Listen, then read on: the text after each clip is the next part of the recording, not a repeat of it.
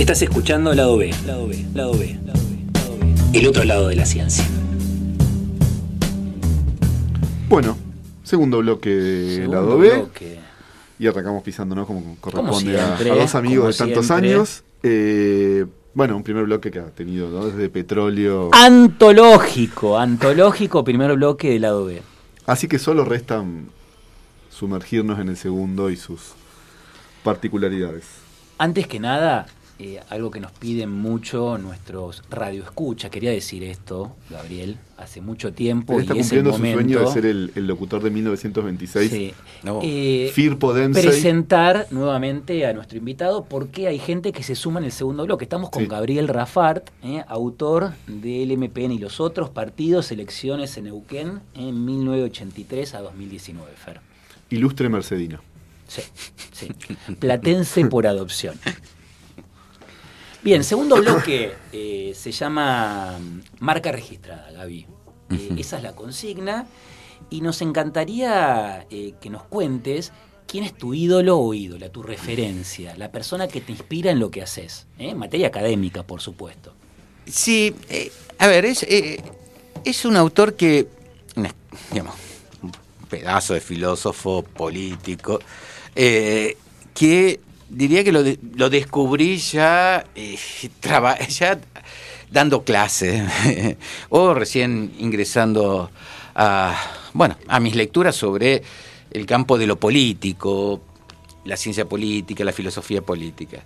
Eh, obviamente ya tenía el tipo una larga trayectoria, que es Norberto Bobbio. Norberto Bobbio es un italiano que podríamos decir que junto con Giovanni Sartori, Pasquino, eh, forman parte de la delantera, a vos que te gusta la metáfora futbolística, ¿no es cierto? Del Digamos, tridente. de- claro. eh, y bueno, son los tipos, diríamos nosotros, de una una filosofía política que es capaz de, de hacer ciencia política, historia política, historia intelectual, pero de, de- de una amplia influencia, sobre todo para lo que eh, los tipos discutieron. Eh, Norberto Bobbio discutió el futuro de la democracia, así se llamaba el título de uno de sus libros más importantes, lo mismo que la pervivencia de esa cosa que llamamos izquierda y derecha, en un contexto donde todo el mundo decía, no, se acabó, Se se acabó, la y la gente, claro, la gente que escuchaba, si, si eras de izquierda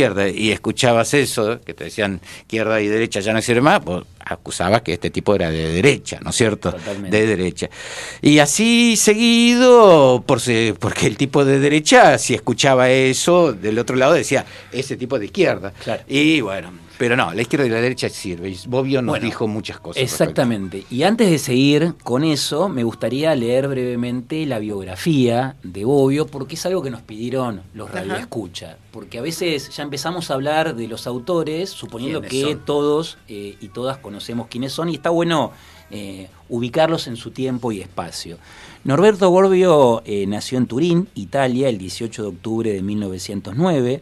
En 1927 ingresó en la Universidad de Turín para obtener el título de abogado. Es abogado, Gaby. Es abogado, sí, sabía. En 1931 se graduó con la tesis de Filosofía del Derecho. Durante la Segunda Guerra Mundial formó parte del movimiento de resistencia antifascista, un militante ante todo. Sí, sí, sí. En 1972 eh, se trasladó a la recién fundada Facultad de Ciencias Políticas de Turín, donde enseñó filosofía política hasta que se retiró en 1988 como profesor emérito. Ha escrito varios libros, entre ellos Teoría de la Forma de Gobierno, ¿Qué es el socialismo? El futuro de la democracia. Norberto Bobbio murió en Turín, Italia, el 9 de enero de 2004. Un intelectual muy valorado entre músicos. Ajá. Sí, Sí. sí, Mira. sí, sí. No sabía eso. Steve Wonder dijo, I just call to say, to say my Bobbio. Na, na, na. I just call to say my Bobbio. O eh, Ciro Girán. A ver. A ver. Te amo, te Bobbio, dame Marx. Muy bien, Sí. muy bien. O sea, Esta es la parte divertida, Gaby, eh, del programa. la parte desopilante. Eh, la parte que necesitamos para entrarle a temas complejos muchas veces. Y acá siempre hacemos preguntas que ligan a, a nuestros autores o a, a nuestras elecciones con determinados aspectos de la cultura popular. Si tuvieras que ubicarlo en la cancha al amigo obvio, ¿dónde lo pondrías? Yo ya tengo una hipótesis, estuve pensando. E- Esta parte que le gusta decir él. Sí. Pero Sí, yo no conozco mucho las formaciones y puedo distinguir al arquero de la, delan- de la delantera, eso seguro. ¿Iría Pero por derecha, por izquierda, pero, no, Claro. por el centro, sería yo, un creo- extremo? yo creo que iría por el centro izquierda. O sea, tendría que es, claro, tendría que ten- estar en el medio campo y una formación, una línea de cuatro.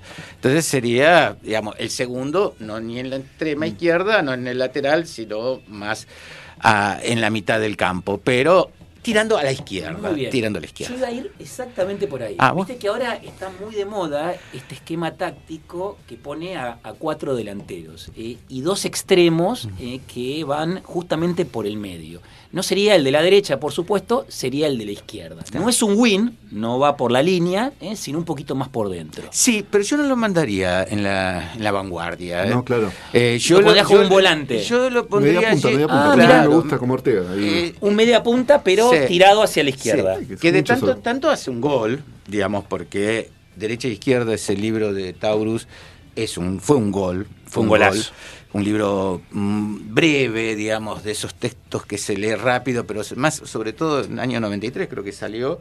eh, fue una respuesta extraordinaria a, a, bueno a la crisis de- del mundo socialista, más crisis, el derrumbe, y a las tesis de que el capitalismo liberal ya, ya está, eh, triunfó. ¿Y qué es lo que define a una postura como de izquierdas? eh, Desde la mirada de Y Bobbio. desde la mirada de Bobbio, la izquierda es la igualdad. Ahí va. Esa es la propensión a la igualdad. La búsqueda de la igualdad. No, no en términos de hacer iguales a todos, pero sí de terminar con. Sí. o poner límites a la desigualdad. Achicar brechas. Sí, sí, sí. Achicar brechas. Eh, él no presta tanto atención en el, en el par eh, autoridad o autoritarismo libertad. No, claro. Él presta más atención para cual- imaginar eh, la izquierda a partir del par Sí. desigualdad-igualdad. Es muy pillo para alguien que viene de una tradición como el italiano, donde autoridad versus Oh. coso era todo, ¿no? Todo. Croce versus Por Gramsci, supuesto. eh, Por supuesto. sí. etcétera. Sí, sí, sí, sí. La, la tradición italiana en eso era muy fuerte y poner ese, eh, ese nodo allí era sin duda una revolución. De hecho, además, su revolución está en el diálogo que tiene con los socialistas y con los marxistas. Eh, hay un diálogo que tiene con Perry Anderson, con historiadores, Epa. con los historiadores Epa. que a mí me parece de lo más rico, de lo más rico porque hablan de todo y además, claro, es un historiador británico con un italiano. Sí. Y en el medio tienen los franceses. Claro. Los alemanes están allí también, por supuesto. Y en el medio están los franceses. Pero discuten sobre los franceses. Eh, y cada uno mostrando bueno, una poderosa tradición. El marxismo británico y el liberal socialismo crociano, Sí, gramsciano, Sí, sí, de Italia. italiano. italiano. Sardo, sardo. Sí, sí, sí, es una cosa rara. Pero en eso, además, bueno, los tanos tienen la cosa de esa filo- la filosofía política. No sé si ellos no lo inventaron más que Eh, los ingleses. un ¿eh? Maquiavelo, ¿no? Un. Eh, no, sé si lo- no sé, por eso. No sé si, Una no, referencia tuvieron. Claro, tuvieron. Uno, Uno, de unos cuantos. ¿eh? Porque- Bueno, esto de lo variopinto, ¿no? Vamos a, Sí. a ir hacia algunos homenajes. No sé si. Este programa es un gran homenaje al amigo Gabriel, ¿no? Oh. Esa Sí, idea, porque- que se sienta cómodo, eh, sacarlo de su zona de confort, porque Sí, ha hablado sí. un montón esta semana sobre su libro, queremos llevarlo a otros lugares. Sacarlo de su zona de confort es un cono del silencio. A Gabriel es como lo puede, lo- es, es- es la cosa más, más horrible que le puedes hacer. Pero esto de no, de pensar, lo- esto que siempre decimos, ¿no? Desde las trayectorias personales, particularmente las que nosotros conocemos, eh, y hemos sido de alguna manera, ¿no? Eh, alumnos, estudiantes de, de nuestros hoy invitados, invitadas. Eh, en el caso de Gabriel, siempre hubo como una especie de propensión muy fuerte a, a llevar en su práctica docente y demás esa suerte de, eh, digamos, libertad de pensamiento. Y nunca me voy a olvidar, es una nota de 23 segundos, pues son tantas que vamos a hacer como pastillitas. Sí, sí, sí, pastillitas. Pero esta es muy graciosa porque, bueno, Micro el anécdotas. primer congreso donde yo pude participar como eh, organizador, Ajá. le hace llevarle las, las aguas a quienes hablan, pero era lo más parecido a tocar el cielo con las manos, como lo hago Sí, sí, muchas sí, veces. sí. el tipo de cosas que ahora no querés hacer, tipo, no, Ya fue. no voy más a hacer Lo eso. hice cuando tenía veintipico. Es un congreso que me invita. Bueno, eh, un, como un amigo que tenemos y que en algún momento podrá ser invitado tal vez a la distancia, Ernesto Boslaski y el profesor Rafar de Historia del Delito. Ajá. Eh, en el año 2000, en Roca, el día que comienza el congreso hubo una explosión social, no me acuerdo bien por qué, con lo cual era como un congreso que lo estábamos haciendo casi en la clandestinidad de... Eran épocas de convulsión social. Pero lo más divertido, pero digo, fuera de broma, es divertido, pero tiene una tiene moraleja, es que uno de los papers que yo tuve, no sé si que comentar, no me acuerdo cómo era, digamos, pero era, digamos, era un congreso que organizaba el profesor Rafar, vos te vas a acordar, uno de los papers era una persona que cuestionaba lo que el profesor Rafar decía sobre Charlton. Era un Andy Rafar, digamos. Pero aparte era tipo... En el Congreso de Rafar. o sea, bizarro por donde se lo mire. La cuota de crítica la cumplíamos con esa persona, pero digo, yo después muchas veces lo pensé. Y el flaco fue, dijo, la verdad que lo que dijo Rafael sobre Charlton está todo mal, eh, por X, por X, por X, ¿no? Y siguió la vida y anduvo como debería funcionar. Sí, ¿no? Y no siempre No. pasa. En, No personalizar las discusiones, sino ¿No? que sean debates intelectuales. Sí, ¿no? sí, sí. Que uno me, por- me había olvidado Ah, de ese episodio. ¿Viste cómo te estamos sacando de tu me zona de confort, episodio, Gabriel? Pero te- terminamos bien. pero O sea, es lo que digo, insisto con eso. esto de que... Es que se puede terminar bien teniendo intercambios de Sí, sí, ideas. sí. Esa es la idea. Sí. Y que en general en, la- en una academia de la escala como el Alto Valletana es muy difícil que haya un Croce o un Gramsci para decir, ah, está la ¿no? El mal absoluto, el tipo que le puso la pluma al Claro. fascismo, lo cual tampoco es verdad. No, es- Porque lo hemos dicho 10 millones de veces, ¿no? Ni siquiera Croce es, da. Esto de que, viste, uno busca al villano, ¿no? Lo arma, lo modeliza. El muñeco de paja, Claro, ¿no? el muñeco de paja. Vivimos, ¿no? Somos 20, 10 muñecos de paja, digamos, y, y ¿De qué 10 lado? personas. ¿De qué o sea, Claro. Insólita. Bueno, después una que cuento así muy rápido, pero no se nos vaya, pero esto de que me invitó a una partida de póker. O sea, lo más parecido a una ¡Epa! situación de, de Dostoyevsky fue la partida de póker. Maverick.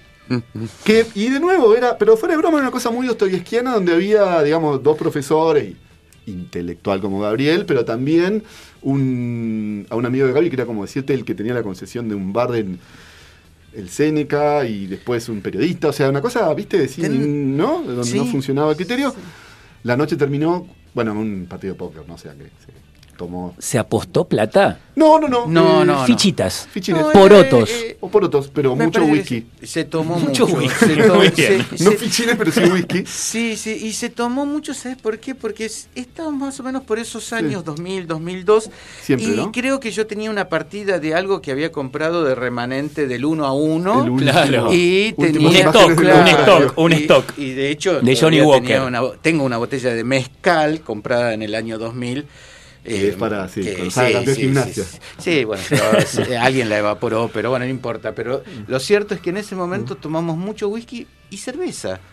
Y tuvimos ahí unas. eh, vos tuviste una salida. Salimos de Claro. la situación dostoyevskiana y estaba mi auto, le habían roto el vidrio. Le habían roto el ¿Te vidrio, acordás? sí. Y que Perren sigue sospechando 20 años después que lo rompí yo en el ulterior no, manejo. no, No, no, no, porque salimos todos juntos porque había que acompañar. En ese momento, en esos tiempos, no había pedido de. No había controles de, No. de No, ningún tipo. no, Y además No. vivía cerca. No, yo muy Eh, cerquita, estaba ahí a seis cuadras, sí, ¿verdad? sí, sí. Terminó bien la noche. Termi- terminó. Sí, bueno, Con el auto roto. sí, sin vidrio, pero Sin con- vidrio. Con, frío, porque era tipo mayo también, era por ahora. Exactamente, sí.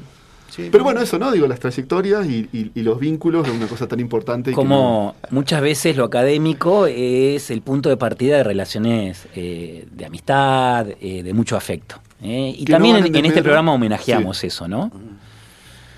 Bueno, cerramos el Música.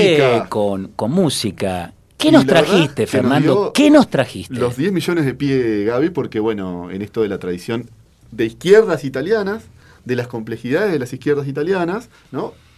Aparece un tema que no estaba tan de moda, lo puso de moda la serie La Casa de Papel, pero bueno, ¿te acordás que yo ya había traído en alguna de otras veces de nuestras intervenciones radiales una versión punk muy buena, pero que no va a ser el caso porque nos hemos No. propuesto que yo no, no, no haga estridente el programa. Bien. Una versión muy bella de Bella Ciao, eh, canción de los partisanos, ¿no? Sí. Y demás.